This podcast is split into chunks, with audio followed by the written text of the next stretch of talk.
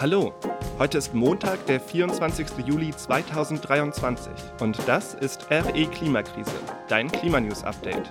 Am Mikrofon begrüßt dich Jonathan Auer und heute sprechen wir über Timmermans Abschied von der EU, die Wahlen in Spanien und mal wieder über Waldbrände.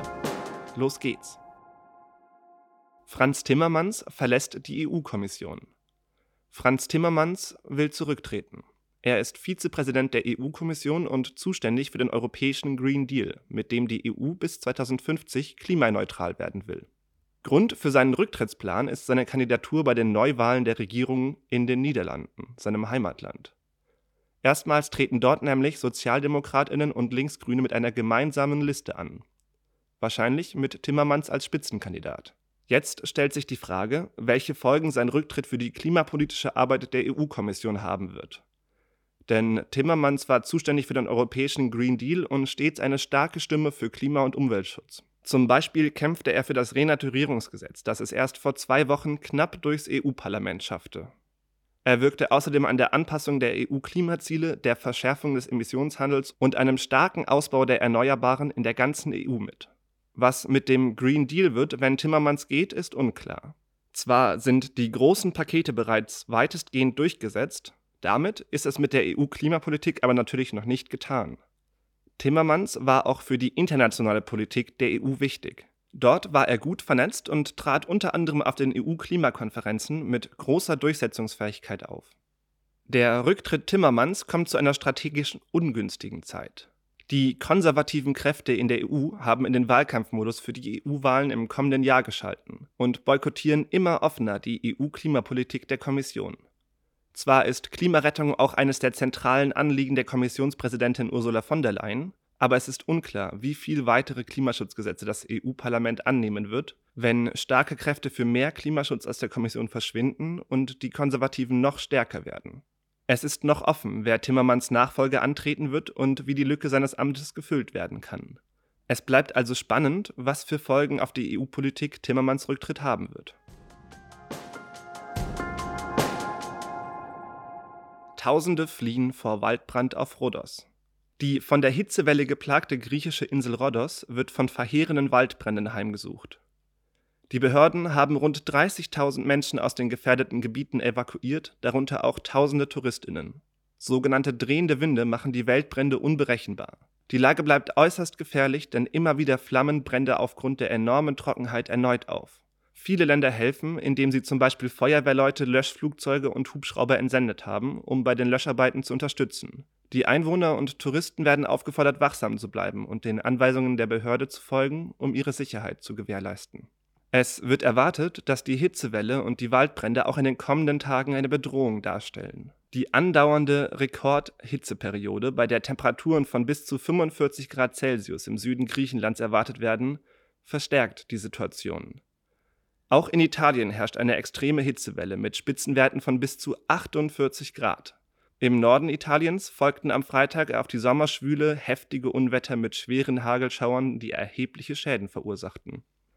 Im Zuge der globalen Erwärmung steigt in vielen Regionen die Waldbrandgefahr, wie etwa der Weltklimarat IPCC festgestellt hat. Ein heißeres Klima kann nämlich auf der einen Seite dazu beitragen, dass mehr Wasser vom Himmel fällt, häufig in Form von Starkregen, auf der anderen Seite werden die Zeiträume ohne Niederschläge länger, was vermehrt zum Beispiel zu Dürreperioden führt. Waldbrände können sich so schneller ausbreiten. Um die Gefahr von Extremwetterereignissen und das Erreichen von Kipppunkten mit unkontrollierbaren Folgen für Klima und Ökosysteme zu reduzieren, muss also jedes Zehntelgrad weitere Erwärmung vermieden werden. Wahlen in Spanien Gestern hat Spanien ein neues Parlament gewählt. Zum Redaktionsschluss um 17 Uhr waren die Wahllokale noch geöffnet, weshalb noch keine Ergebnisse vorlagen. Dennoch solltest du die Nachrichten in den nächsten Tagen weiter verfolgen, denn die Umfragen der letzten Tage deuten darauf hin, dass der amtierende Ministerpräsident Pedro Sánchez von der Sozialdemokratischen Partei, der das erste spanische Klimaschutzgesetz verabschiedete und die Energiewende wieder in Schwung brachte, eine Niederlage erleiden könnte. Stattdessen scheint es, als würde die konservative Volkspartei stärkste Kraft werden und mit der rechten Partei Fox koalieren. Eine große Wählergruppe der rechten Parteien sind ausgerechnet die Landwirte. Sie leiden unter der extremen Dürre und sehen sich als Opfer der Wasserrationierungen. Fast schon ironisch. Während Spanien also gerade eine katastrophale Hitzewelle von Temperaturen über 40 Grad erlebt, Menschen sterben, Überschwemmungen Städte zerstören und gleichzeitig das Wasser vielerorts seit Monaten rationiert werden muss, sich Spanien also legit mitten in der Klimakrise befindet, hat eine Partei, die aus dem Pariser Klimaabkommen austreten möchte, gute Chancen mit 12 bis 15 Prozent in die Regierung gewählt zu werden. Da Spanien bis zum Jahresende die rotierende EU-Ratspräsidentschaft innehat, hätte eine rechte Koalition in Spanien indirekt auch Einfluss auf die deutsche Klimapolitik und die Weltklimakonferenz COP28. Und das alles in Europa, in der Klimakrise. Keine 50 Jahre nach dem Tod des faschistischen Diktators Francisco Franco. Da bleibt nur eins zu sagen. Die antidemokratischen Tendenzen in Europa sind erschreckend. Der Hass, die Desinformation und die Leugnung der Klimakrise können überwältigen, sollten uns aber nicht davon abhalten, für progressive Vorhaben einzustehen. Gerade mit Hinblick auf die Europawahl könnte die Wahl in Spanien erst der Anfang oder, und das gilt es zu hoffen, lediglich ein Weckruf sein. Ein Weckruf aber, den man ernst nehmen muss. It's time to act. Die Meinung des Tages. Florian König ist Klimaaktivist bei Fridays for Future. Er hat die Wahlen live in Spanien mitverfolgt und ordnet die Lage mit dem Stand Sonntagabend um 22 Uhr ein. Flo, wie sieht's aus in Spanien? Es ist wahrlich ein Kopf-an-Kopf-Rennen, das sich das linke und rechte Lager hier heute im zutiefst gespaltenen Spanien liefern. Die konservative PP scheint knapp vorn zu liegen. Ob es allerdings gemeinsam mit der ultrarechten Vox für eine Mehrheit ausreicht, ist unklar. So könnte es dabei eben auch noch auf die Unterstützung von kleineren konservativen Regionalparteien ankommen. Ganz klar, eine ultrarechte Regierung würde alle klimapolitischen Fortschritte der letzten Jahre zurückdrehen, wo doch die Vox eben bestreitet, dass es überhaupt einen Klimawandel gibt. Momentan sieht es so aus, als gäbe es für keines der Lager eine klare Mehrheit. Damit könnte Spanien in eine ewig lange Regierungsbildung, vielleicht sogar Neuwahlen steuern. Selbst wenn es jetzt nicht für die Regierungsmehrheit der Rechten ausreicht, bleiben ernstzunehmende Schäden für die spanische Demokratie. Die krasse Annäherung der PP an Vox der letzten Wochen und dass hier eben erstmalig diskutiert wurde, dass es auch zu einer Regierung unter Beteiligung der Franco-Nachfolger kommen könnte, hinterlässt eine immense Diskursverschiebung. Obwohl gerade alle Zeichen auf Klimakrise stehen und man meinen sollte, dass das allen Parteien genügend Grund zum Handeln sein sollte, sind es vor allem die Populisten, die von der Wasserknappheit und den Waldbränden zu profitieren scheinen. Sie schaffen es erfolgreich, das Vertrauen in Institutionen zu erodieren und eigentliche demokratische Parteien spielen dabei mit.